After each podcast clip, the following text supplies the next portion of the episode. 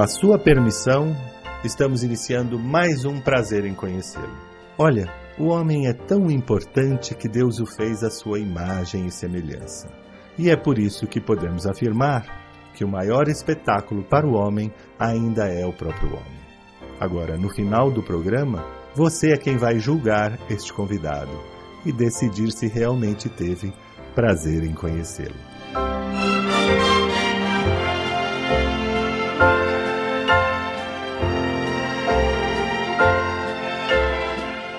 Brancato Neto apresenta Prazer em Conhecê-lo.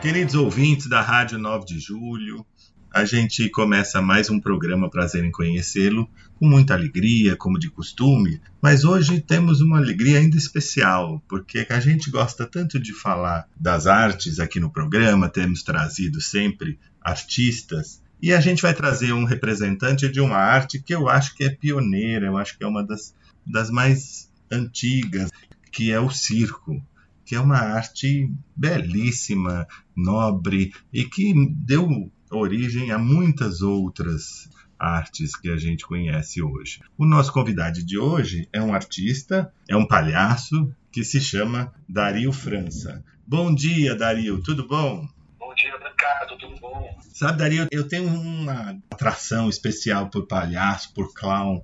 Eu acho que, que é uma das dos papéis mais difíceis de se fazer, né? Não sei se é verdade, mas me dá essa impressão a, a dificuldade do, do, palhaço, na verdade, é que ele tem que saber de tudo um pouco no circo, né? Isso. Porque uma atividade do, de malabares, é ele que entra fazendo lá um pouco do malabares, ele tem que saber é, de tudo, e não, não precisa ser especialista no malabares, mas ele tem que saber um pouco de malabares, um pouco de acrobacia, um pouco de, de música, que torna um pouco mais difícil. É sim, é verdade. E tem, e tem também um toque especial, porque ele tem um, uma, uma comicidade, mas também, às vezes, dependendo da situação, ele é quase que um mestre cerimônias do, do espetáculo, conduz, né, um fio condutor, é, é uma arte. Eu acho que todos nós, né, todo o público tem essa atração. O palhaço é uma coisa, uma figura muito forte na nossa imagem. Tem gente até que tem medo, de tem uma certa fobia de palhaço. E isso se chama courofobia, medo de palhaços. Mas é raro, acontece. Mas em geral é uma, é uma figura muito interessante. E eu acho que para um artista, esse, esse estudo de, de, de, clown, esse palhaço, é um estudo que deve enriquecer muito para você depois desenvolver em todos os outros papéis, né? É, quando você. Eu, eu, eu fiz um curso, né? Muitas pessoas não sabem, mas tem um curso de palhaço. Claro. No nosso curso, que na minha formação, que é Doutor de Alegria, a gente aprende é, muitas coisas mesmo para formação corporal, de voz. Então é uma, um percurso grande que ajuda a pessoa, enfim, na vida em vários outros aspectos, né? Então não só na, na, na comicidade, mas o palhaço ele estuda muitas coisas que ajudam a pessoa como ser humano mesmo. É verdade. Aliás, o, esse trabalho do, do, Doutores da Alegria é um trabalho belíssimo. A gente teve, quando no meu programa na televisão, levei alguns anos atrás o Wellington. E, e é um trabalho. É, é, muitas pessoas confundem algumas ondas, mas se você levou o Wellington, realmente era o Doutores da Alegria. Era. Eu com eles, né? Me formei, eu nunca fui do elenco, mas eu me formei lá. Hoje em dia eu dou aula para os novos alunos que estão se formando. Ah, que bacana. De palhaço e de, mágica, de magia cômica. Que bacana. é... De hospital, é incrível mesmo. Quem, quem puder acompanhar, entrar no site lá. É que eu, eu não conheço muito assim, os bastidores de, de hospital, porque eu, eu não faço coisas no hospital, mas. Sim, sim, sim. acompanhar é, é, é, bem bacana. Não, é um trabalho bacana do, do Wellington, do, do, dos doutores, antigo já, muito antigo e não só nos hospitais, mas como se diz, um trabalho como escola, como formação de atores, de palhaços. É um trabalho muito, muito sério. Palhaçaria em São Paulo. Os alunos que se formaram lá, é. hoje um grande nome da palhaçaria aqui em São Paulo. Exatamente. E falando nisso, eu queria que contasse pra gente como é que começou esse espetáculo que, que vai acontecer amanhã, dia 5 de fevereiro, no Teatro J. Safra, amanhã, domingo, às 11h30 da manhã, um espetáculo que chama Gerinfonça. Mini circumulante, isso aí. Um mini circunambulante. Gerinfonça já é difícil de falar, né? Mas aí você explica pra, de onde que veio, isso é coisa de palhaço mesmo, de onde veio esse nome? Porque eu pensei assim, o só o nome Gerinfonça já é difícil de, de, falar, talvez até nem entender, caso a pessoa não, não, não, não devagarzinho. Então a explicação do mini circunambulante talvez seja mais atrativa. Sei.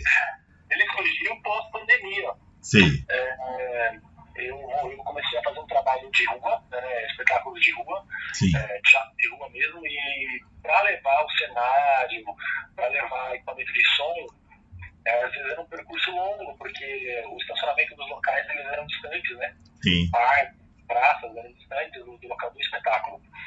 Então a gente, para carregar todo o equipamento, a, a gente precisava de carrinhos, né? E, o- e, o- e o formato de um carrinho eu achava podia ser cênico, não precisava ser um carrinho de carga. Então Ah, gente fez o carrinho, de, um carrinho, um carrinho cênico, porque a proposta era que ele se assemelhasse a carrinhos de comércio ambulante. certo. Então, as pessoas estão acostumadas, né, dentro de São Paulo, de haver muitos carrinhos de comércio, carrinho de pastel, carrinho de açaí. É, E, e só que o nosso produto era a arte do circo. Sim, sim. Então a gente fez um carrinho cênico que levantava, levava todo o equipamento e ele transportava tudo e também era um cenário com o espetáculo. Sei. Então quem olhava falava assim, mas que geringonça é geringonça. Gerinfonça é o carrinho, então. E é um mini circunambulante. E, e como é que é esse espetáculo? É, Ele é composto né? Esquetes. Algumas é, é, baseadas em esquetes clássicas, né? sim, E algumas criadas por mim, né? Pra, pra, do, do meu repertório mesmo de, de autoria própria. tá, mas sempre, clássicas, sempre no, perdão, sempre no personagem do palhaço, né? O Fonso, né? é um espetáculo de palhaço, Tá. onde se usa magia cômica, Ah, ventriloquia, também. mímica. Ventriloquia e o que mais? É, Desculpa. mímica. A mímica, sim, sim. Então, ele foi composto por esquetes. Então, ele não é um espetáculo, vamos dizer assim, baseado em alguma obra de literatura, que tem alguns textos marcados, enfim. Ele é um total jogo com a plateia. É, é parece como um circo, só que feito por uma pessoa só, um espetáculo solo. No Sim. circo você vai ter o número do, do, Sim, prova, tá? sim. o número do malabarista, o número do mágico, o número do palhaço. Então são números interligados. O espetáculo é desse formato também, só que com um artista solo. Que gostoso, gente, que delícia. E um espetáculo que é muito gostoso porque são várias formas de arte, como você falou, né? Magia cômica, mímica. Isso mexe muito com a gente, né? Com, a- com, com as crianças mais velhas, né? As crianças há mais tempo. Desse espetáculo é, é o que ele é feito para a família, né? Então Claro. Criança vai gostar, mas os adultos. Porque a gente coloca a classificação livre e aí as pessoas identificam que ele é só infantil. E não, na verdade é livre, não é só para o público é, juvenil, de criança juvenil, né, de 10 para baixo. Ele é para livre, é para a família toda.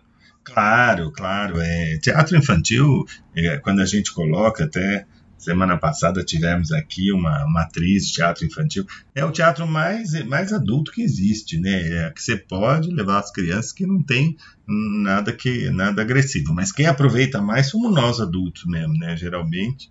E, e um e palhaço, então, a gente aproveita tanto mais que as crianças. Isso que é gostoso, né? Um espetáculo. Porque o, o espetáculo, né? O que nos fascina, ser humano é igual, né? Independente da idade, né? A gente continua achando graça das coisas, continua se surpreendendo com mágica, não é? Nós nos preocupamos bastante com o que o adulto vai sentir, as Claro. espetáculo. Então a gente tenta aprender também a atenção dele, porque afinal de contas ele está lá presente né, com o filho dele e Claro. se. E acaba sendo uma experiência até mais, talvez até mais forte nos adultos, porque a gente resgata né, uma, uma infância, a gente volta a ser um pouco mais solto, mais criança, quando a gente tá gargalhada, não sei, você esquece um pouquinho por aqueles por aqueles minutos, você esquece que é adulto, né? Esquece das coisas chatas. É, quando eu falo, quando eu falo é, gags clássicas, é porque são, são baseadas em sketches clássicos de circo tradicional. Sim, que sim. São antigas, passadas de famílias, de, de, de famílias, geração em geração. Então pode ser que realmente um adulto que esteja lá tenha visto isso na infância dele, quando ele foi no circo, né? Viu muito tempo, nunca mais tinha visto, ou ele viu só de ver e relembra, e isso mexe uma, uma é. nostalgia. É, e mesmo que não tenha ido a um circo na infância, né? Faz tempo já que a gente, principalmente grandes cidades, mas você só quando você começa a gargalhar e ver né, um número cômico, um número sistêmico, automaticamente a gente volta a ser criança, porque são emoções puras que despertam, né?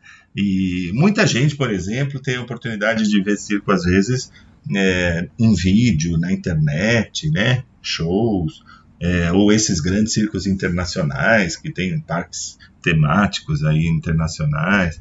É tudo, tudo, é sempre essa, essa experiência maravilhosa que é além da comédia, essa coisa pura, essa gargalhada, né? É muito, é muito gostoso.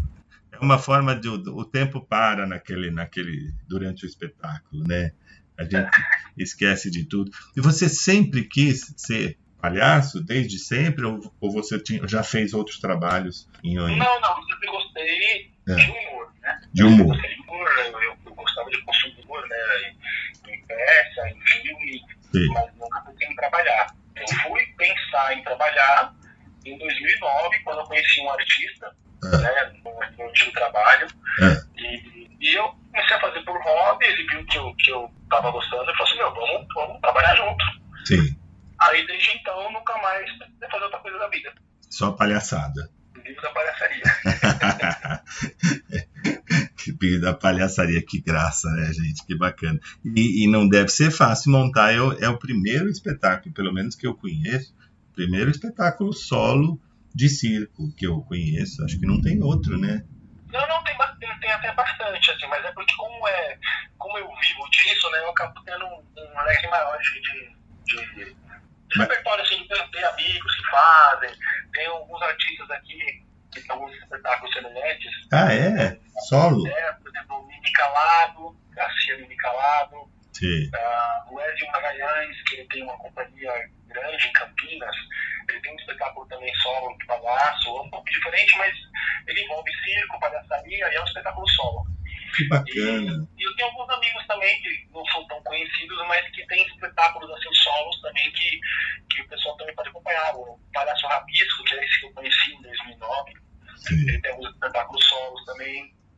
Que bacana. Então, é, porque no circo acaba conhecendo bastante, né? Então dá claro. para algumas dicas de alguns espetáculos solos de circo para o pessoal acompanhar, porque é divertido, porque muitas pessoas, muitas pessoas não conhecem, mas que pode ser uma coisa legal para conhecer. E, Muito. Você sabe que eu tive, eu tenho dois sobrinhos, netos, né, sobrinhos, um menino e uma menina de 8 anos e de 4 anos, e nós estivemos no interior há, há duas semanas e está tendo um circo lá no, no interior, em Taubaté, e nós levamos as crianças para ver o circo, né, um passeio. Nossa, eles ficaram encantados. Eles nunca tinham visto, né? Com oito anos, quatro aninhos, oito aninhos. E é uma geração já, né? De, né, de, de essa geração nova aí de computador e tudo. Mas eles voltaram encantados com o circo. E nós mais ainda, os adultos. Tem, mas eu participei de um circo que estava em Taubaté. Tem circos. É até agora eles estão em São José dos Campos. Ah, é? Sensacional. Eu não me lembro agora o nome do circo, mas um, ele estava lá em Taubaté, está, não sei se é o mesmo. Mas um espetáculo belíssimo, as crianças adoraram. Isso é, é difícil uma criança não gostar, né, de um espetáculo, principalmente quando é coisa bem feita, coisa boa.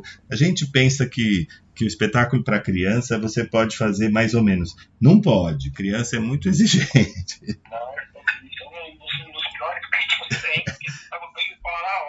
Fala na hora, eles são sinceros, eles são puros. Então, para criança, coisa para criança, eu falo para os adultos, pode ir com certeza que é coisa de qualidade, porque quem ele fica quieto, né? ele finge, ele, ele mente, ah, tá bonito. Criança não. Então, quem tem coragem de se propõe a fazer um espetáculo, um teatro, né, para criança, a gente que é adulto pode ir com certeza que é sempre de boa qualidade, boa ideia, porque criança é muito exigente. E, e, e, e, ela sempre gosta de coisa boa, né? Criança, todo mundo gosta, né? De coisa bem feita. E eu estava vendo aqui, você tem a direção do Marcelo Macon, né? Isso. É, é, é, um, é um, artista que hoje em dia trabalha com uma ONG né, de palhaço de hospital em Barretos. Ah, sim. Também é mágico, que eu pedi é, a ajuda dele, porque a gente tem uma paixão em comum aí por mágica, né? E palhaçaria. Então, por isso eu fiz convite para ele. Ele trabalha lá no, no Hospital do, do, Amor de Barretos? Já tem algum... Ele tá nesse mesmo, Hospital do Amor de Barretos. Ele recebeu esse convite lá porque ele teve câncer. Sim. E ele foi se tratar lá. Ele era do Doutores da Alegria. Sim. E, e aí foi se tratar lá. Eu não sei, né, qual foi a, a ligação, não cheguei a conversar com ele sobre isso, como que ele, ele acabou é, propondo estudar, mas ele agora está responsável por uma equipe lá de palhaços de hospital que trabalha no Hospital de Amor. Que coisa linda. Eu tive lá já no é, hospital, né? O diretor é o Henrique Prata. Eu tive já no Hospital do Amor fazendo uma reportagem há alguns anos e é uma obra sensacional, sabe? A gente eu entrevistei pessoas e pessoas que estavam em tratamento. É um hospital assim que tem um clima diferente. As pessoas sorriem para você, os funcionários são gentis. São, é, é, é, uma coisa linda mesmo. É um hospital. O trabalho de palhaço conseguir fluir bem no hospital, realmente é porque a equipe tá, tá toda unida, é. tá junta, gosta, gentil. É. É, espetáculo que, que o, o teatro, o, o hospital que consegue receber perpetua um trabalho de palhaço, porque o hospital é diferenciado mesmo.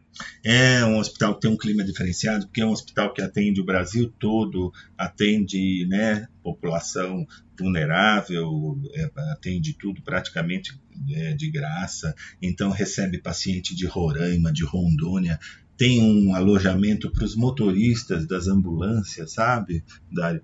Porque é, eles vêm, às vezes, 8, 10, 12 horas dirigindo com o paciente né, do norte até chegar em Barretos e aí ficam esperando, tanto o paciente já é, é atendido, como há um refeitório, um alojamento, sabe, para os motoristas.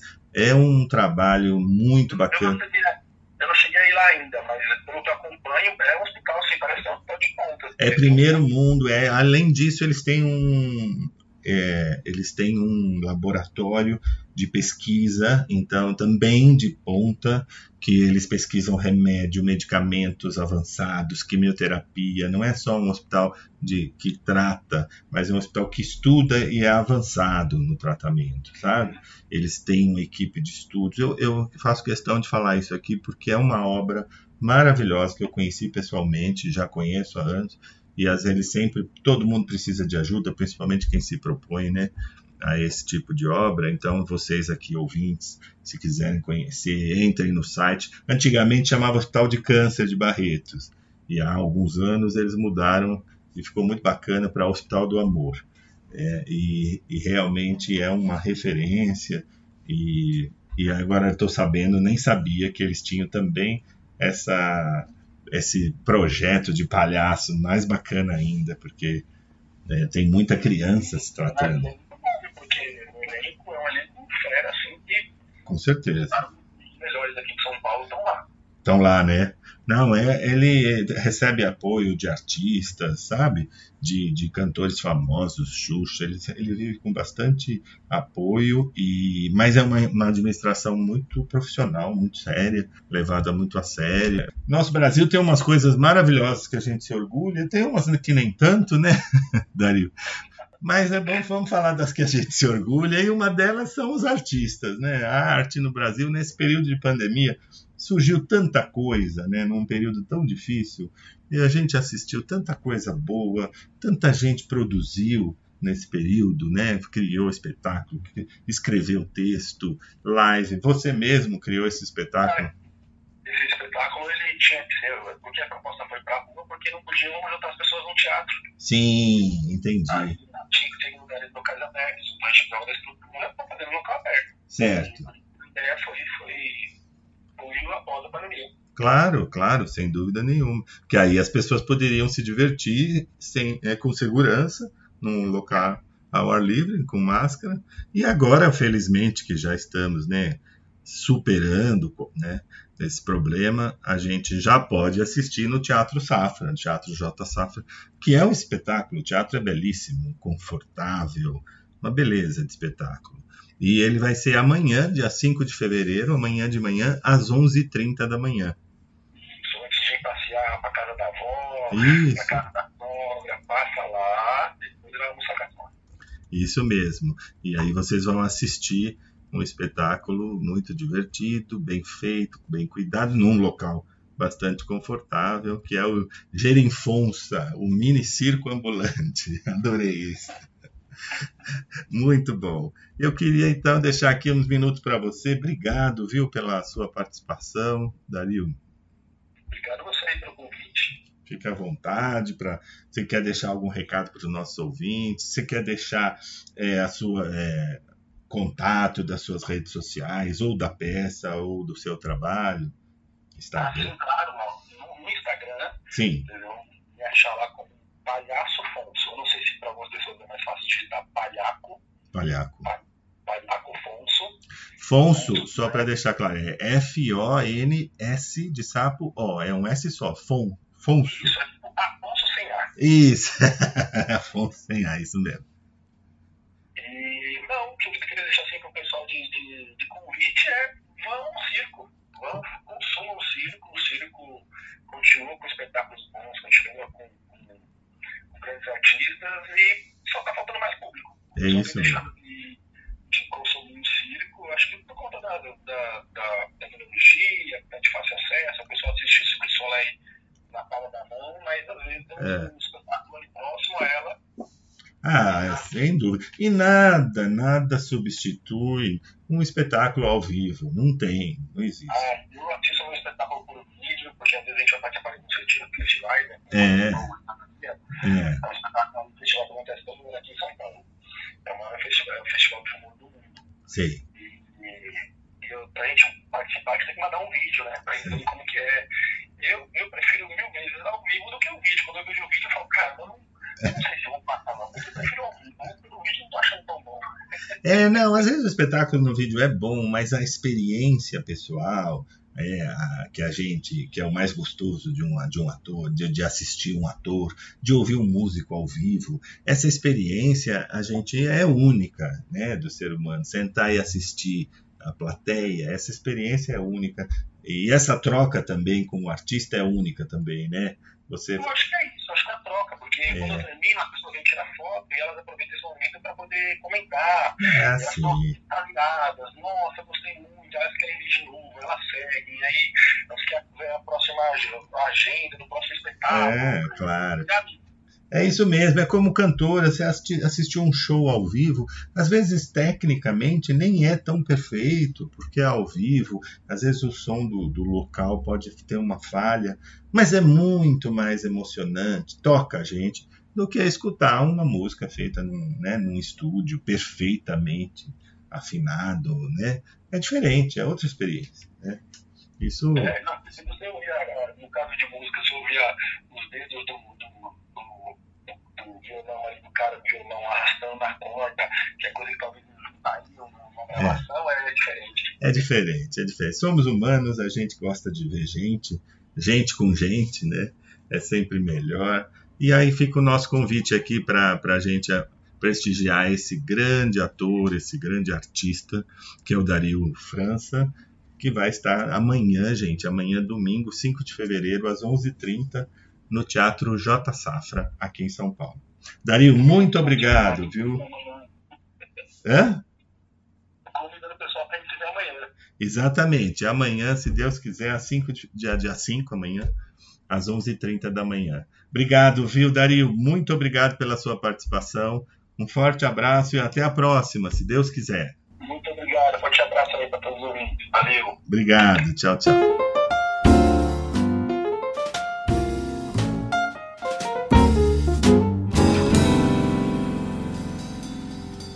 Queridos ouvintes da Rádio 9 de Julho, eu tenho aqui ao meu lado uma grande atriz, diretora de teatro e uma artista completa. A nossa convidada hoje é a Clara Carvalho. Bom dia, Clara.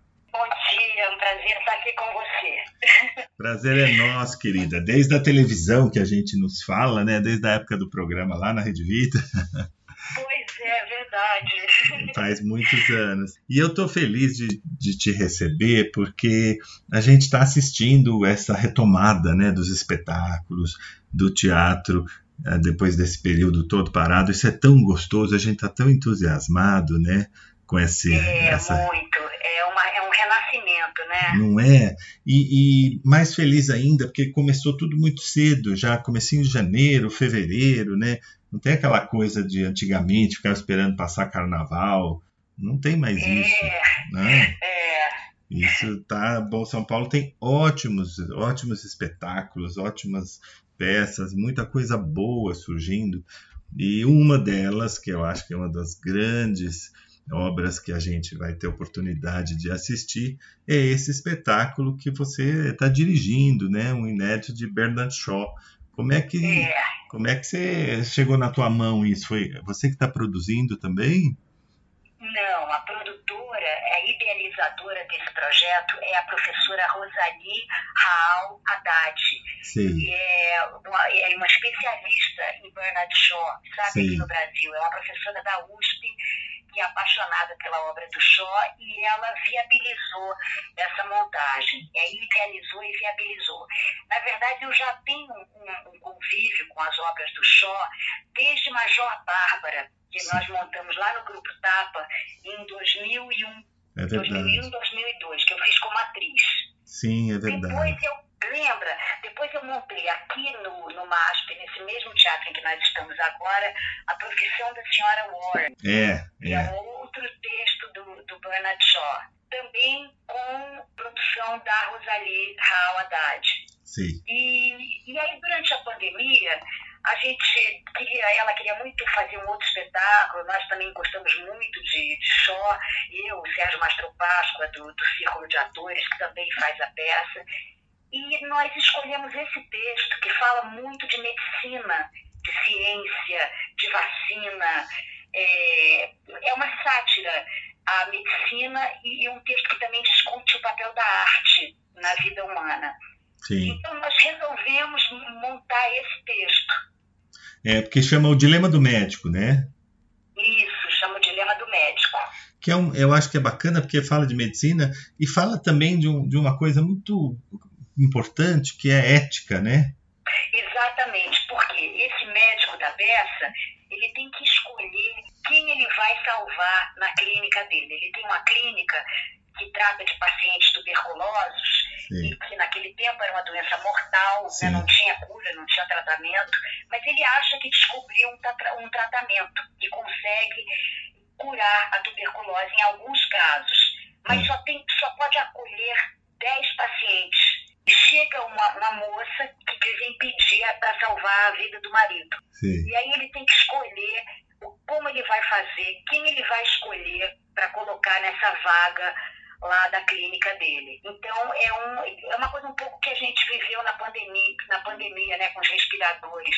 Quem você salva, sabe? Quem vale a pena ser salvo, né? Essa escolha de Sofia, Sim. assim, que é Terrível. Mas isso é uma comédia, é uma Ah. tragicomédia do Shaw? Claro, claro. Tem que ter um, um humor, né? Senão. É, senão a gente não merece, a gente não aguenta, né?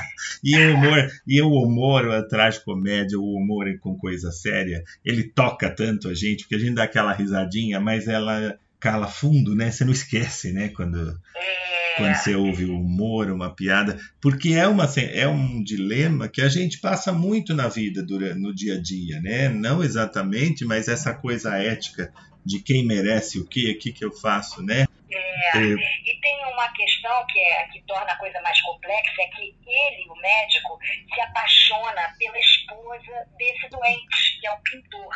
sim, sim, Então isso interfere na- nas escolhas dele. Então Claro. ele acaba fazendo uma escolha que moralmente seria a escolha certa, mas pelos motivos errados. Entende? Porque é, uma- é alguma coisa que vai acabar beneficiando ele. Sim, então sim. o problema fica mais complexo por Ah, conta disso. Ai, que, que delícia, gente, que espetáculo, que delícia de, de, de texto, né? E É uma produção que está muito bonita aqui no, no palco do MASP, né? É uma- tem muito a ver também com arte, com o fato de a gente estar num museu, né? E a peça também falar de arte. Tem sim, mais esse ponto de, de, de encontro, sabe? Sim, sim. E você, e você nessa, nesse espetáculo você está dirigindo, não está atuando. Não, eu estou dirigindo. Ah, que bacana. E o elenco é grande também, né? Tô, tô vendo aqui, o elenco tem bastante gente bacana, né? Certo. É, são vários atores, tem, tem Sérgio Mastroprasco, a Bruna Querim, Sim. Yuri Saraiva, Oswaldo Mendes, Renato Caldas, são atores sensacionais que estão aqui É. e, e todos têm personagens muito interessantes. Muito bacana. E ela, e a Rosalie, ela também traduziu ou a tradução é sua? Não, a tradução é minha, com colaboração do Sérgio Mastropasqua e do Tiago Ledier. Que também fazem o espetáculo. Que delícia, né? Então é uma produção, todo mundo trabalhando junto. Você já fez várias traduções, né, Clara? É, eu faço, eu costumo fazer traduções, eu gosto muito de traduzir. Uhum. E, infelizmente, eu tenho, tem caído, passado por mim, por, pelas minhas mãos, algumas peças mu- muito interessantes. É que é, um- é uma coisa muito importante no teatro, né? O público às vezes não, não, não imagina, porque não é uma tradução, é uma versão, né? Não é, não é apenas Exatamente. você pegar a obra e falar, ah, agora pega em português, isso significa tal. Não, não tem nada a É ver. engraçado essa sua observação, porque realmente as pessoas, quase ninguém comenta né, sobre a tradução. E é tão E É importante. importantíssima, porque é a base de tudo. É né? porque o teatro é feito Uma de texto, de palavra, né? A base do teatro é o texto. Se você erra o texto, se erra a tradução, primeiro que você comete um sacrilégio com o autor. É, que já é um, né? E às vezes você pode, você pode trazer uma coisa que é ruim de falar para os atores, Também. apesar estar certo, Também. aquilo não, não fica bem quando é falado, fica uma tradução muito literária, muito Sim. empolada. Tem Né? que, A tradução ela não, que ter fluência. É. E outra, tem que ter um, um jeitinho, assim, um, um estilo do, do, do, do- idioma. Você tem que acreditar que aquele personagem fala, falaria isso, né? Na- Exatamente. No nosso país. Exatamente. Então não adianta você colocar umas frases que nós nunca falamos, né? No país. É, Pode estar corretas, mas não- não- fica falso, né? Não fica verossímil. é, exatamente. Eu acho muito difícil também. Meu pai já fez tradução e versão de peça teatral do Dilúvio na época. Então, traduzir, né, versionar. Música é difícil porque tem rima, né? Tem Uhum. e o texto também, porque a gente você tem que é, quase criar uma obra nova dentro daquilo, mas quebra a cabeça, É. né? Tem uns pedaços que a gente para assim e não sabe como é que continua. Exatamente. Aí você, eu não sei como é que você vai, aí você fala, ah, não, vou dormir e tal, uma hora de repente aparece, que você dá uma empacada naquele, naquela frase ou naquele, né, que a gente não consegue enxergar. É, é uma obra, é um trabalho muito bonito de versão, de tradução. É, é muito, É, é muito mais que tradução. E aí é o que você falou, aí dirigindo também você tem essa liberdade também, né, como como versão tradutora também na é, direção como você eu sou atriz também, né? Isso, E eu isso. sei como é quando vem uma coisa para sua boca, para você falar, né? Para você colocar no, no espaço. É, eu procuro muito falar as traduções que eu vou fazendo, porque quando a gente fala, mesmo que seja dentro da cabeça da gente, é, a coisa vai adquirindo um. tirando as arestas, você vai tirando as arestas, sabe? É, você vai dar uma arredondada, né? Que senão fica, um, como a gente fala, fica meio quadrado o texto, né? Exatamente. E aí, na hora de falar, de, de- porque o, o ator tem que falar e mais e, e colocar a emoção junto, né? É, E não é brincadeira, não. E uma obra de. Eu não imagino que seja uma obra de Bernard Shaw, não deve ser fácil. Você. é. É, não é fácil. Você morou fora, Clara? Você morou fora do Brasil? Não, nunca morei fora do Brasil, não. É, Nunca morei fora do Brasil, mas eu estudei, né? Estudei inglês, estudei francês, eu gosto. Ah. Eu fiz balé há muito tempo, eu tive muito, eu tive muito contato, assim, sabe, com professores Sim. estrangeiros. Eu gosto, então Sim. é uma coisa que, que eu curto muito fazer, sabe? É, tem que gostar muito mesmo. E é, e é, muito bacana, porque é uma oportunidade boa também você ter um, um, um tradutor que é ator e diretor ao mesmo tempo, né? Então você é. tem uma perspectiva bem ampla né, do que você está fazendo, eu acho que ajuda, ajuda muito no, no resultado, né? Não, é. não, não tem conflito, né? E também, se você quiser, às vezes você precisa mexer alguma coisa no ensaio, uma palavra, né? Você é a diretora, você pode, né? Você também versionou, você lembra da, né, do original, dá, você pode mudar uma coisinha ou outra, né? Eu acredito. É. Né? Não dá pra gente mudar muito, né? É. Eu não sei, porque senão cada, cada ensaio que você faz, você vai querendo mudar, mudar. Não, não, é. não, não dá certo. A gente quer a perfeição, né? É. E, e, como é que tá? Vocês estrearam em janeiro agora, né? Dia 20? Estreamos dia 20. Que bacana. E tá indo bem? Tá, tá indo bem. A gente tem tido um público bem legal. E o espetáculo tá indo bem, graças a Deus. Tá, tá sendo muito, muito bom, muito prazeroso estar aqui. É bacana porque a gente quer convidar o nosso público, né, para assistir. A temporada vai até dia 26 de março e, e a gente tem a oportunidade de assistir sextas e sábados, né, às 20 e domingo às 19. Exatamente isso. E o, e o auditório do MASP eu ainda não conheço, mas me falaram que é muito bom, né, Clara? Muito bom, é um auditório que tem uma inclinação de plateia ótima, tem visibilidade ótima, tem ar-condicionado perfeito, tem um café delicioso aqui fora. É tem acesso fácil, né, pelo metrô, pelo ônibus, por, enfim, é um lugar muito acessível e, e muito gostoso de você estar, né, porque você está dentro do museu, num lugar muito bem instalado, com som muito bom. É, é, muito bom, eu acho que é muito legal para o público e para nós atores. É muito confortável, sabe? É, isso é importante. E também. O horário também é um horário que não é tarde, né? 8 não. horas é um bom horário. Ótimo. Você sai daqui 10 horas da noite, no, é, é tranquilo. sábado, domingo, às 9 é tranquilo, sabe? É, é, muito tranquilo e um lugar de muito fácil acesso, né? A Paulista é uma delícia, né? Metrô, é, tudo perto. É. é gostoso. Você quer também passear, às vezes o pessoal no domingo vai passear na Paulista, já vai, né? Vai um pouquinho no final da tarde, já fica para o teatro, né? Para assistir, é muito bacana. Eu, eu vou com certeza vou assistir, que deve ser muito bom. Só tem gente boa fazendo e trabalhando, né? É, vem sim, venha, por favor, você está convidado. Que bom. Foi um pra... Olha, Clara, obrigado, viu, querida, por atendido o nosso convite, mais uma vez, ter participado. Eu que agradeço. Olha, a gente fica aqui, eu quero agradecer a sua presença, Clara Carvalho, diretora desse espetáculo magnífico que é O Dilema do Médico, de Bernard Shaw, e ele está no teatro, no auditório do MASP, ali no museu, na Paulista, sextas, sábados e domingos. Sextas e sábados às 20 horas e domingo às 19. É isso? É, é a meia entrada 30 reais e inteira 60. Ah, isso é bom, é importante falar é. também, porque às vezes a pessoa pensa que é no museu, que é coisa cara. Não, porque, não, tem meia entrada para terceira idade, para estudante. Dá e isso. É 30 reais e a inteira é 60. Muito bom, porque a gente vai ver uma, uma peça de qualidade, texto belíssimo, vários atores, né? muita gente trabalhando, mas num preço acessível, todo mundo pode ir, professor, idoso. Tem, tem ingresso especial para professor. Isso mesmo. É, hoje em dia, né, um, uma, um 30 reais é um, quase que um café, um, um salgadinho já foi. Né? Um, é. Então, para um teatro dessa qualidade, é um preço ótimo. É que todo mundo está tá se recuperando ainda, né? Então, é bom que seja assim, que a gente tenha esses ingressos acessíveis. Clara, obrigado, viu, querida, mais uma Obrigada. vez. Obrigado pela participação, um forte abraço e até a próxima, se Deus quiser.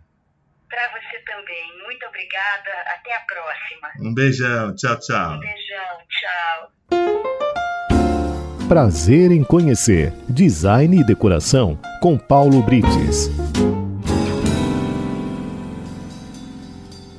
Olá, amigos ouvintes da Rádio 9 de Julho. Vamos imaginar que você vai fazer uma reforma na sua cozinha. Por onde você começa? Cada ambiente da sua residência apresenta uma necessidade diferente de acordo com o seu gosto pessoal. Por exemplo, no seu guarda-roupas, você prefere prateleiras a gavetas e precisa de muitos cabides. Da mesma forma, todos os outros armários e gabinetes precisam ser executados pensando em cada uma dessas necessidades. Chamamos isso de funcionalidade, ou seja, as peças, além de terem uma função estética, também cumprem um papel importante no seu dia a dia. Quando falamos em projetos de cozinhas, isso complica um pouco mais, uma vez que você tem uma infinidade de objetos e utensílios que precisam estar organizados de uma maneira inteligente para que você não se perca na hora em que mais precisar deles. Essa organização deve levar em conta alguns pontos. As panelas são os itens que mais ocupam espaço, por isso é preciso separar um lugar especial para elas. Precisam estar bem organizadas e perto da pia e do fogão Podemos usar portas ou gavetões altos. É muito bom também separar um espaço destinado somente às tampas. Para os talheres, costumamos separar duas gavetas, uma para os de uso geral do dia a dia e outra para os objetos maiores. Da mesma forma, separamos uma gaveta para panos de prato e outra para as toalhas de mesa. Usamos corrediças telescópicas para uma abertura integral de cada gaveta. Não esqueça dos ganchos ou cabideiros para que os panos de prato fiquem pendurados durante o seu uso. Pratos, copos, taças, potes e travessas devem ter um lugar específico de fácil acesso. Dependendo do espaço, o uso de uma cristaleira pode ser pensado para o armazenamento desses itens.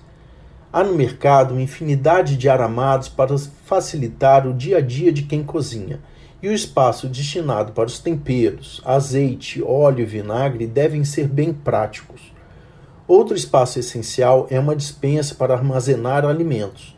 Os produtos secos e não perecíveis precisam ter fácil acesso, já que costumam ser muito utilizados.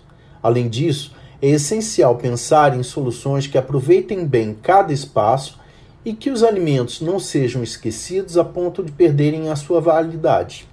Outro item que ocupa bastante espaço é o escorredor de louças. Por isso, é preciso pensar em um lugar para que ele possa ser armazenado quando não estiver em uso. Há também ferragens específicas para serem embutidas diretamente no armário ou também o uso das calhas úmidas. Na hora do projeto, não pode ser esquecido os espaços para os eletrodomésticos, que são usados no dia a dia, tais como as batedeiras, liquidificadores, processadores e outros que nem são tão utilizados. Da mesma forma, pensar nas tomadas que deverão ser distribuídas ao longo da bancada. Podemos ainda utilizar torres de tomadas que ficam embutidas na própria bancada. E o filtro de água? Não pode faltar o ponto de água para ele mesmo e até uma tomada, caso seja um daqueles que tem opção para água gelada. Os produtos de limpeza devem ter seu lugar de fácil acesso perto da pia e com segurança por conta das crianças. E por último, não podemos nos esquecer da lixeira. Onde ela deverá ficar? No piso ou em cima da bancada? Há também as embutidas no tampo da pia. Entretanto, essas devem estar limpas diariamente para evitar o mau cheiro dos alimentos descartados. Enfim, parece simples, mas não é. Por isso, sempre digo: Contrate um profissional para ajudar você nessas escolhas e detalhamentos. O barato sempre sai mais caro. Pense nisso. E semana que vem eu volto com mais um bate-papo de decoração. E não se esqueçam de me seguir nas redes sociais. No Instagram é by underline icono e no Facebook é by icono. Até lá! Prazer em conhecer Design e Decoração com Paulo Brites.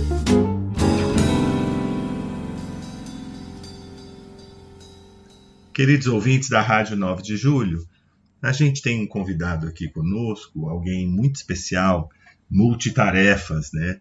Como quase todo mundo que trabalha com arte. Né? Ele é autor de um espetáculo, é cantor, ator e músico, é alguém que gosta muito dessa arte, que trabalha muito bem e que vai conversar um pouquinho conosco hoje sobre um novo espetáculo que vale muito a pena a gente conferir. O nosso convidado de hoje é o ator Eduardo Rios. Bom dia, Eduardo. Bom dia, Brancato. Bom dia, ouvintes da 9 de julho. Prazer estar aqui falando com vocês. O prazer é nosso, sabe, Eduardo? Eu gosto muito de trazer artistas né, no programa, atores. É muito gostoso a gente conversar com quem produz arte, com quem faz arte, porque é, um, é um, uma, uma função tão nobre, tão importante, né, que a gente passou pela pandemia e uma das coisas que mais nos ajudaram nesse período foram as artes, né? As lives, livro, séries, eh, cinema, é, música, né? Foi isso que ajudou a gente a superar um período tão difícil que a gente passou aí por conta de uma pandemia mundial. Então é muito gostoso que agora as coisas estão retomando, né? Eu estou muito satisfeito porque aqui em São Paulo mesmo o teatro está voltando com tudo, né? Mês de janeiro, fevereiro. Antigamente as peças, os espetáculos às vezes começavam só em março, só depois do carnaval. Esse ano não, esse ano começou bem, bem cedo. Isso é muito bom.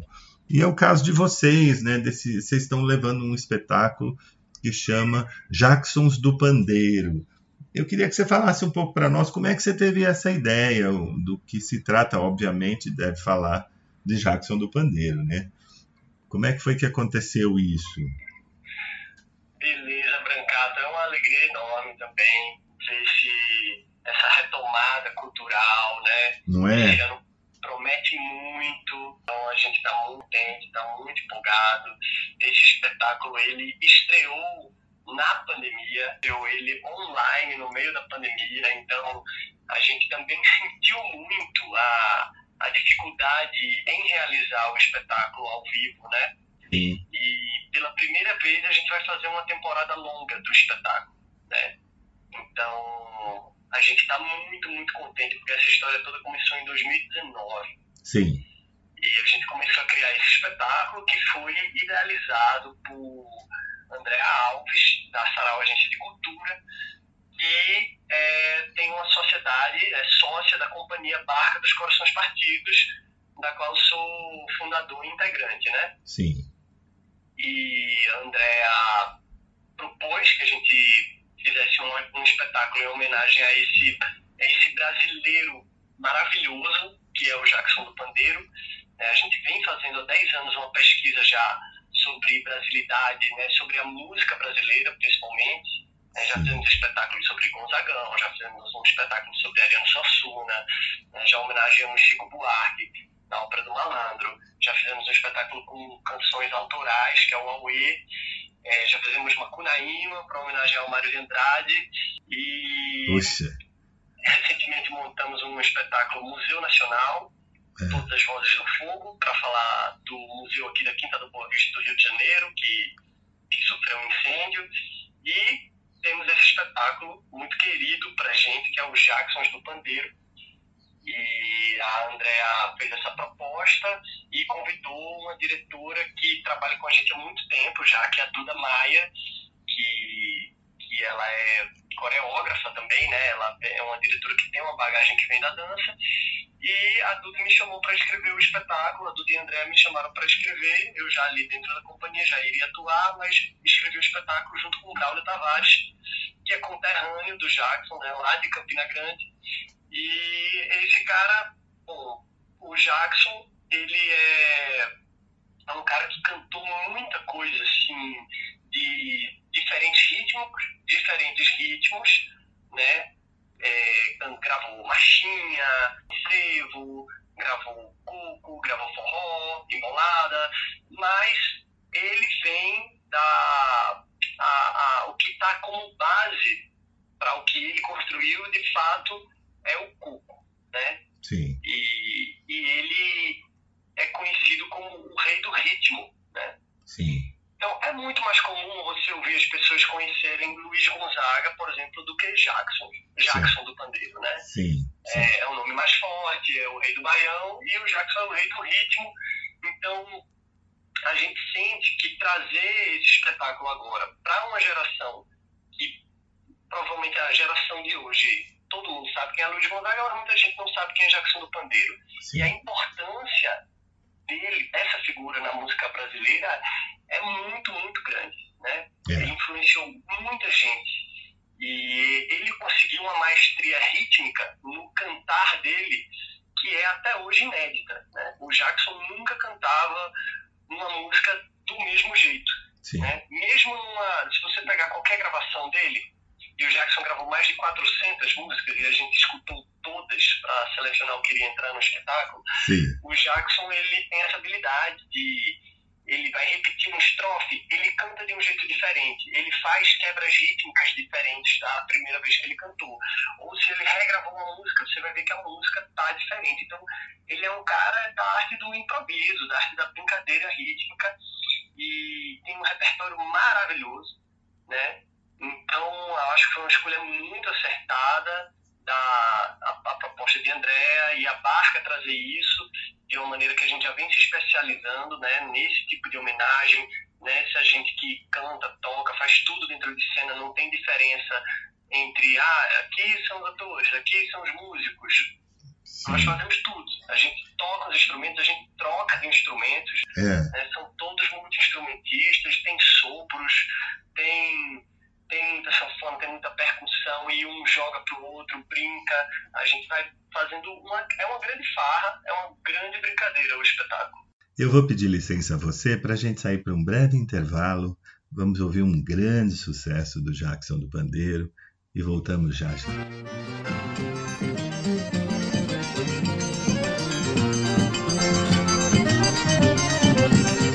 Convidei a comadre Sebastiana pra dançar e chachar na Paraíba.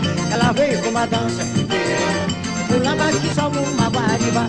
Ela veio com uma dança pulava que só uma guariba e gritava A, E, I, O, U, E gritava A, E, I, O, U, Já cansada no meio da brincadeira e dançando fora do compasso, segurei Sebastiana pelo braço e gritei, não faça sujeira Puxa, já esquentou na cabieira Se apaixonando não deu mais pra casa Mas gritava A, E, I, O, U, E gritava A, E, I, O, U, Vamos, compadre!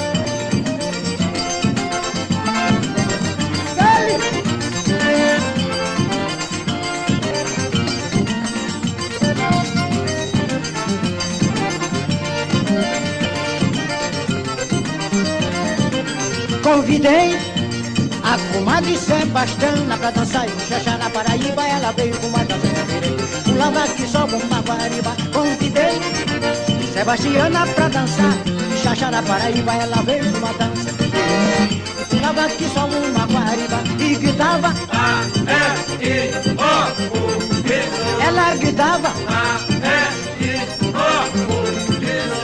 Cansada no meio da brincadeira e dançando fora do compasso. Segurei Sebastiana pelo braço e gritei, não passa sujeira.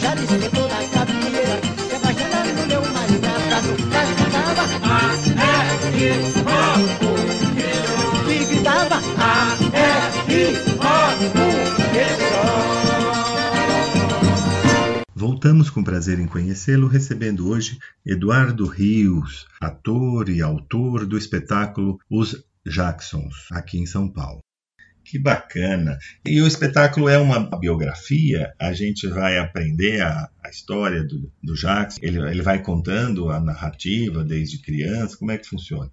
Então, a gente fez uma escolha um pouquinho diferente sim. do que a gente costuma ver nos musicais biográficos, né? Você sim, vai contar sim. A história do, do, artista tal, que no dia conheceu não sei quem, que nasceu no dia tal a gente pensou o seguinte, bom, é, o Jackson, ele é o rei do ritmo, Sim. ele é o rei da síncope.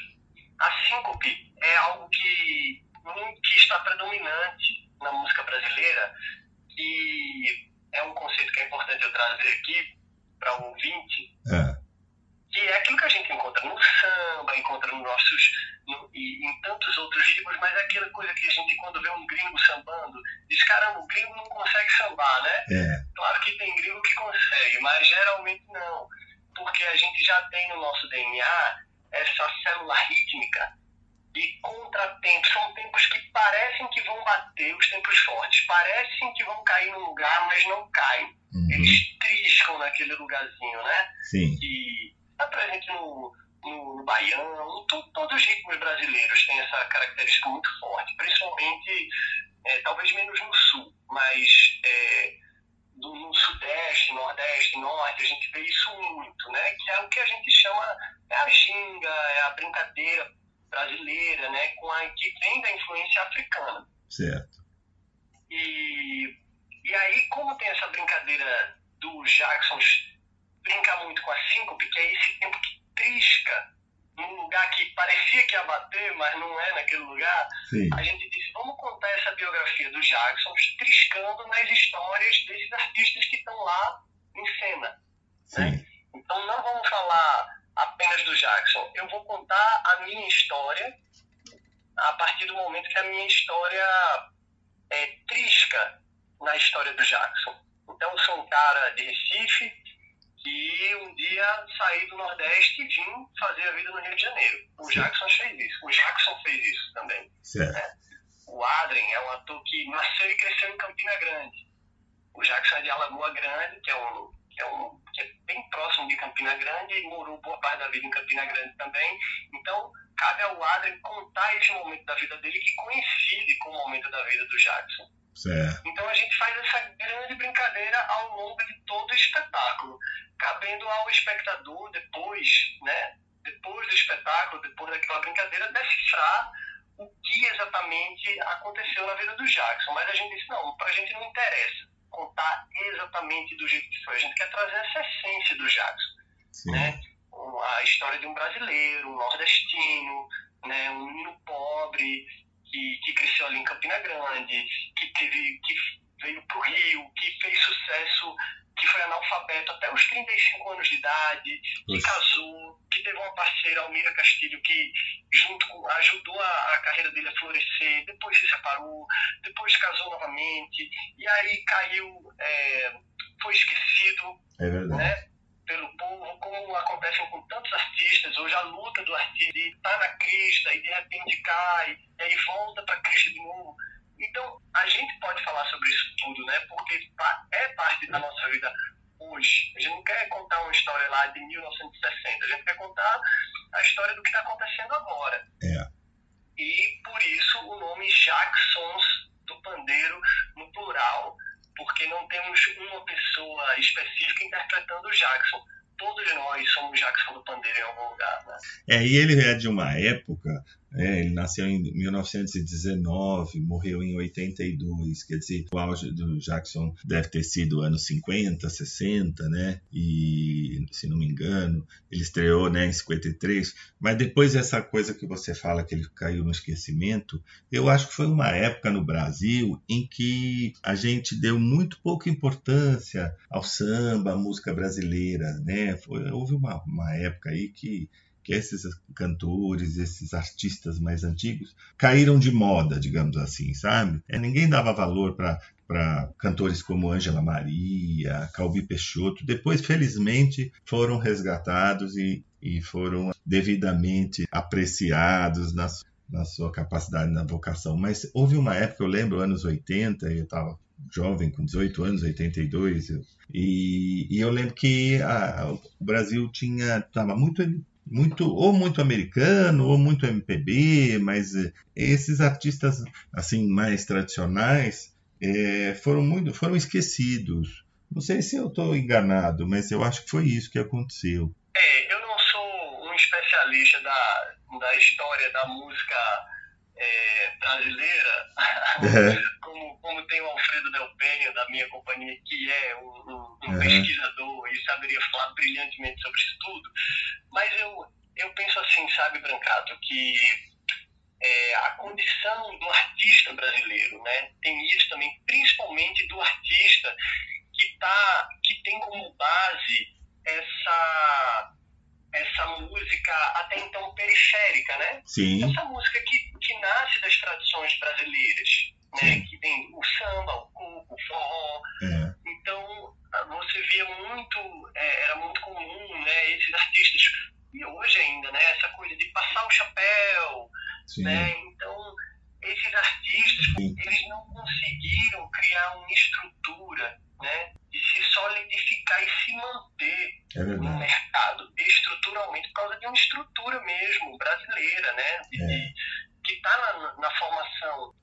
É. Então, é, eu sinto que Luiz Gonzaga, por exemplo, passou por isso também. Sim, eu me lembro, eu me lembro. né? Sim, sim, Depois foi esquecido, sim. né? Aí depois o Gonzaguinha vem e o Gonzaguinha consegue dar um- É, uma retomada na carreira do Luiz Gonzaga. é né, que verdade. já tinha se consagrado como rei do Baião, É. mas É. que passa um momento difícil depois disso. E o que você falou desse olhar, que eu concordo plenamente com o que você está falando, né, do olhar americanizado, né, da coisa, um, um olhar muito forte para o que está vindo de fora, né, É. e não olhar para as riquezas né, É. enormes que a gente tem, por uma questão também de, de preconceito social, né, de discriminação.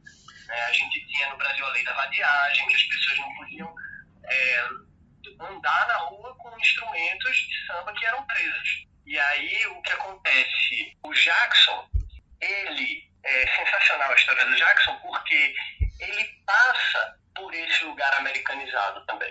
ele vai Ah, tocar em orquestras, É, né, ele toca num cassino, em, em- Campina Grande ele toca num cassino. O nome dele é José Gomes.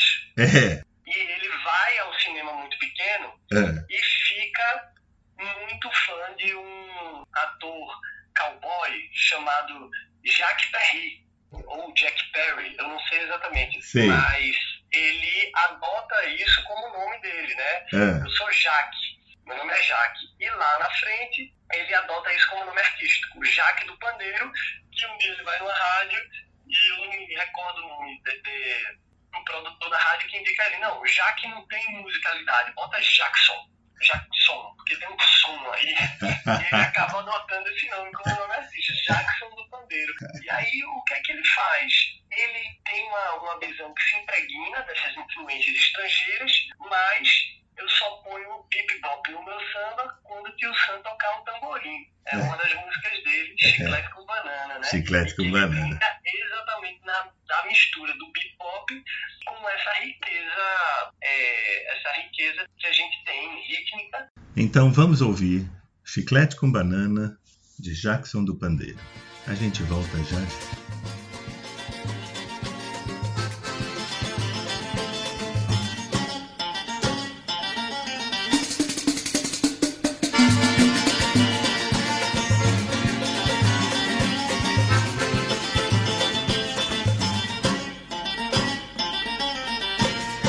Só boto bebop no meu samba quando o tio Sam tocar um tamborim. Quando ele pegar no pandeirinho um zabumba. Quando ele aprender que o samba não é rumba.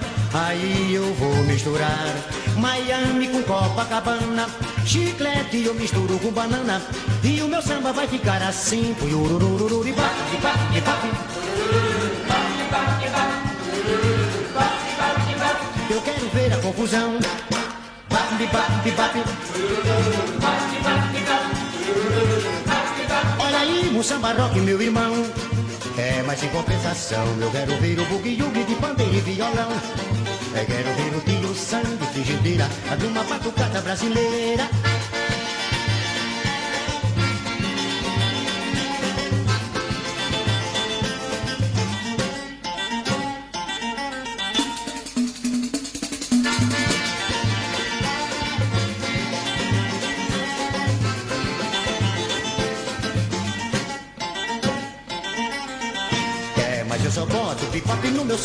Tio Sam tocar um tamborim. Quando ele pegar no pandeirinho um zabumba.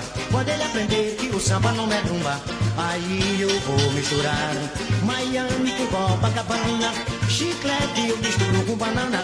E o meu samba vai ficar assim. Bibap. É, eu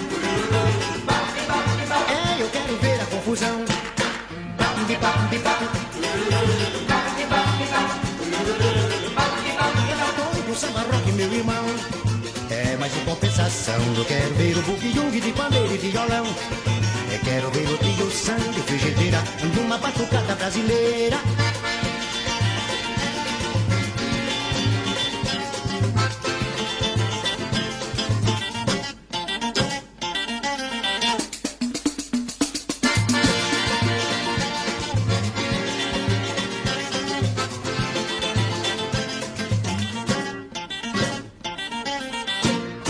Voltamos com prazer em conhecê-lo, recebendo Eduardo Rios, que está em cartaz com o espetáculo Os Jacksons, um musical sobre Jackson do Pandeiro. E, e aí ele começa a fazer assim, um arsenal musical assim, muito forte, né? que, brinca com as influências estrangeiras, mas que traz em essência a nossa raiz, o nosso samba, o nosso coco, o nosso forró. É, ele vem de uma época é, anterior a isso tudo, né? Então é uma época que o, o Brasil entrou na moda é, internacionalmente, né? Carmen Miranda, né? O cinema, como ele mesmo fala, chiclete com banana. Depois, é, quando eles estavam já mais maduros, no auge, se não me engano, aí teve essa coisa de, de, de, de, de moda, modismo. Ah, ficou fora de moda, os jovens não gostavam porque era coisa dos pais. E esses grandes artistas sofreram muito né, com isso e ficaram meio que esquecidos e tal. Hoje a gente eh, reconhece esse valor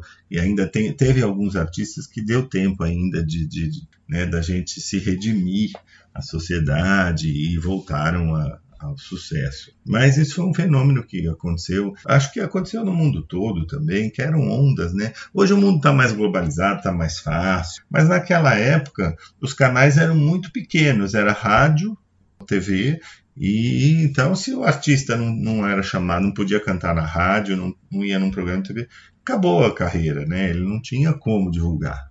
Justamente. Né? E as gravadoras mandavam nos artistas, né? Então a gravadora chamava ah, é, a Elisete Cardoso, ah, tá fora de moda, não vai gravar mais porque não vai vender. Agora quem vende é Nara Leão, é, ou agora é Bossa Nova, agora é né, Jovem Guarda e como se os outros, como se não pudéssemos ter vários estilos, né? E gosto, e a gente pode gostar de da Elisete Cardoso e da Nara Leão do mesmo jeito, não tem problema nenhum, né?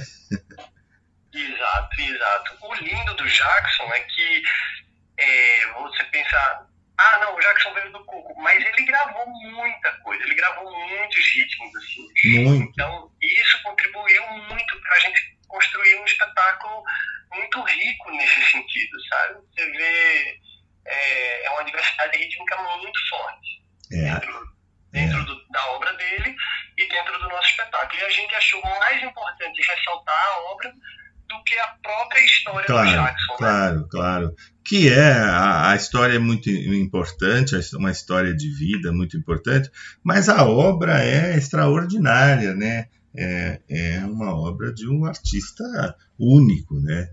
E ele deveria, deveria ter um ouvido especial, né? Um, uma capacidade musical muito, muito, muito diferente, muito, muito única, né, Eduardo? Você que é músico. Muito, é as histórias que a gente escuta para você ver, né, Brancato? O Jackson foi analfabeto até os 35 anos de idade. Que coisa, né? E, e eu, outro dia eu estava em São José do Egito, né, sertão pernambucano, também lendo uma obra do poeta Cancão, que eu tinha que ficar com o dicionário na mão a hora toda, sabe? Sim. Cancão foi, Cancão era semi-analfabeto. Sim. E, e, e, é, então essa a gente olha, né, para a intelectualidade a partir muito do, do, das informações escritas, né? Mas a gente tem essa riqueza que vem da tradição oral, né? E, e a embolada, o coco, ela tem muita brincadeira com letra. Então, antes do Jackson começar a aprender a escrever, ele já era um letrista maravilhoso. Sem dúvida. Para você ver. Sem dúvida. Não sabia escrever, mas já, já escrevia com a cabeça.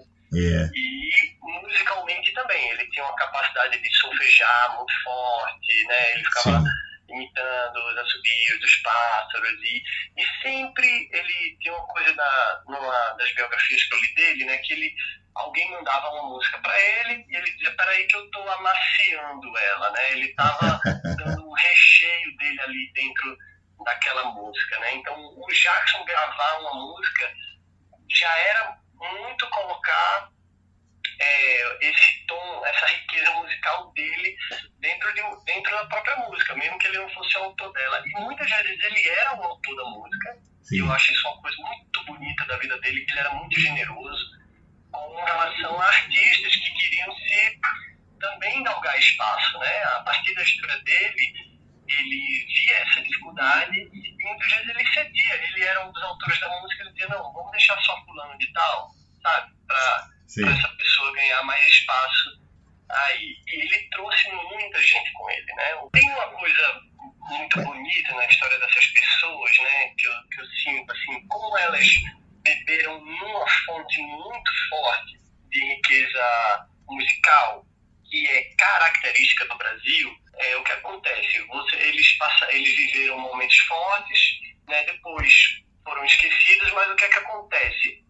Os artistas mais visionários que começam a florescer, eles olham né, para essas pessoas e dizem, opa, ali tem alguma coisa sim, sim. que eu preciso beber nessa fonte. Sim. E aí o Alceu Valença vai lá, atrás de Jackson do Pandeiro, né, tentando entender esse cara. E, e aí ele faz o Jackson ressurgir. Né? Exato. Né? Ele, ele chama o Jackson para defender uma música dele no concurso de, de, de músicas chamada Papagaio do Futuro. Sim. Daí depois o Gilberto Gil também vai atrás do Jackson, né? E regrava o Campo da Ema. A Ema gemeu no tronco do Juremar, né? Que é uma música que pouca gente acho que vai saber que é do Jackson, mas que todo mundo conhece. É. Assim como com a de Sebastiana, né? É verdade. A, E, I, O, U, Y. E gritava A, E, I, O, U. Eu tô falando isso aqui pro ouvinte já saber que no espetáculo é certo que ele vai encontrar músicas que ele conhece. Pode ah, não ser a Jackson do Pandeiro, mas com certeza ele vai encontrar músicas que ele conhece. Com certeza, mas isso é uma característica de, dos grandes, né? Eu acho que todos passaram por isso, né? Momentos de sucesso, de esquecimento, mas a, quando, quando o artista é grande, a obra é eterna, os outros que vêm depois vão buscar e resgatam, né? Como você falou, né? E vai buscar e o, o, o grande artista reconhece o, a qualidade do outro, né? como você disse. E aí vai, vai regravar, vai pegar, vai fazer uma releitura.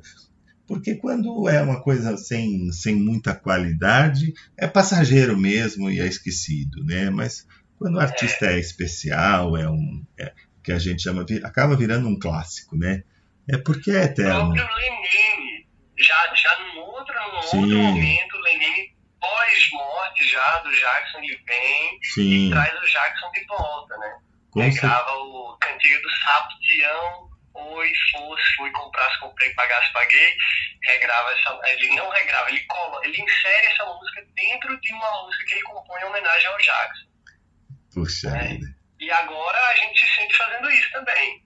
Vamos fazer, vamos prestar a nossa homenagem. E daí a nossa liberdade de fazer do nosso jeito, né? Claro. Assim. É a nossa homenagem para o Jackson.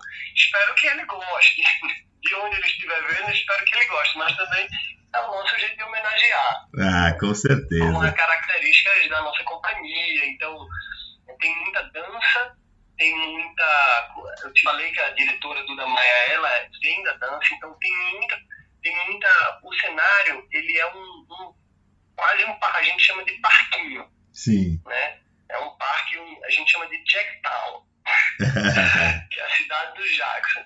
Mas ele é cheio de rampas, módulos em níveis diferentes, e a gente passa o espetáculo todo saltando de um módulo para outro, se pendurando, né? Tem um telão, tem um, um telão vazado lá atrás que representa esse cinema que inspirou o Jackson adotar esse nome. Esse menino que gostava do, do, do, do faroeste, dos cinemas de, dos filmes de faroeste, a gente coloca um telão lá atrás, então tem cenas que acontecem como se a gente brinca de como se fosse nosso filme, algum filme sendo Sim. passado ali, outras nesses módulos, né? Que a gente salta, pula muito, tem surpresas do cenário que eu não vou falar também, claro. que é para o espectador conferir no espetáculo.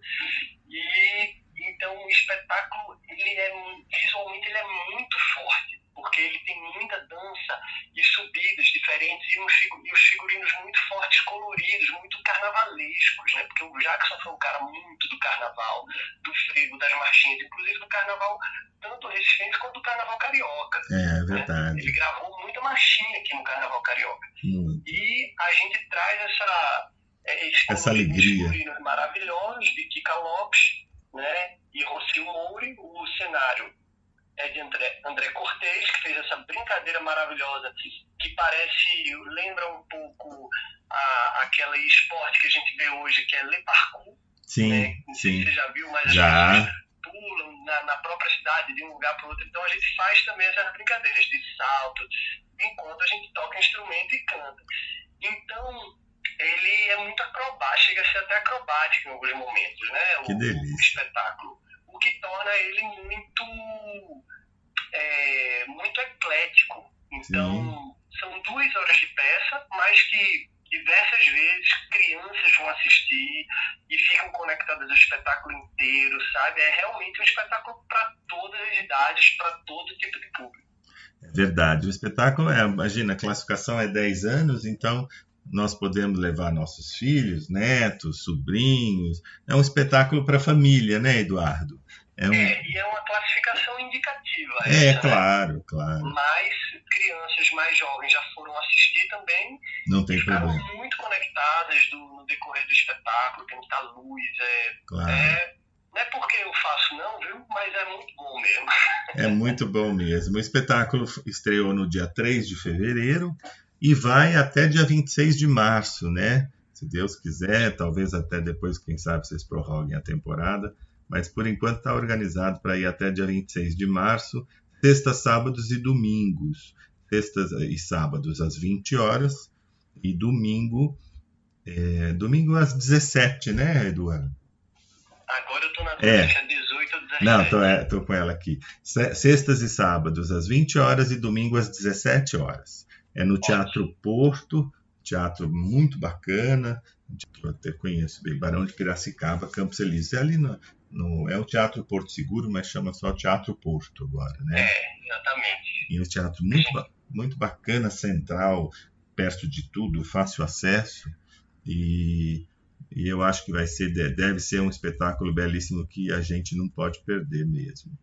E eu queria, queria muito te agradecer, Eduardo, pela presença, por esse papo tão gostoso, pela sua disponibilidade de vir aqui conversar conosco, viu? Brancato, o prazer foi todo meu. Eu indico que as pessoas não deixem para assistir de última hora. Claro, porque é, os nossos espetáculos tendem a ficar cheios mesmo e porque é um espetáculo para ser visto e revisto, né? Tem Claro. muita informação, tem muita música, é muito divertido. Então a gente vem fazendo uma trajetória, né? É comum as pessoas falarem, caramba, eu já assisti o espetáculo de vocês, é, já teve gente que me diz, eu assisti o Gonzagão 11 vezes, sabe? Já assisti o Suassuna sete vezes, tem muita música. É. E é natural que as pessoas queiram voltar, né? É um claro. clima leve, é um clima gostoso. A gente toca em alguns pontos algumas feridas desse Brasil, né, das dificuldades do ser artistas, mas em suma é um espetáculo de, de, de muita alegria, né, muito contagiante assim. Então é, eu indico que, que antes para se quiser rever também para não correr o risco de não ter ingresso mais para frente. É, com certeza. É um espetáculo e, ao mesmo tempo, é um show, né? Em que a gente pode participar e, e quando a gente gosta, a gente volta mesmo. E é claro, na segunda vez, na terceira vez, você acaba vendo coisas que você não tinha reparado na primeira vez. A gente curte mais ainda. É muito gostoso. Quando coisa boa tem que repetir mesmo. Eduardo, eu queria te agradecer muito sua presença, viu, querido? Um sucesso para vocês aí, com certeza que já é. E muito obrigado pela tua presença. Um forte abraço e até a próxima, se Deus quiser. Valeu, Brancato. Obrigado a você. Só mais uma coisinha. Pois não. Quem quiser seguir a companhia, tem nosso Instagram, Barco dos Corações Partidos, e nosso YouTube também. Temos um canal no YouTube, inclusive dá para conferir alguns teasers do espetáculo. E a, tem, a gente tem até algumas cenas do espetáculo Jackson do Pandeiro para dar o gostinho já para quem quiser assistir, de outras peças novas, de outras peças nossas, para estimular o, o público a estar em contato com a gente. Ótimo, tá ótimo então. Obrigado, Eduardo. Um forte abraço, até a próxima. Valeu, Brancato. Tchau. Tchau, tchau.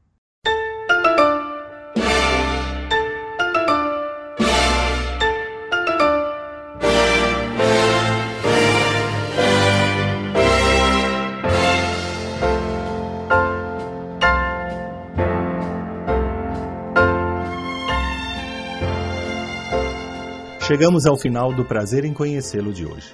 A nossa proposta foi cumprida. Espero que vocês tenham gostado e aguardo a todos no próximo sábado, se Deus quiser.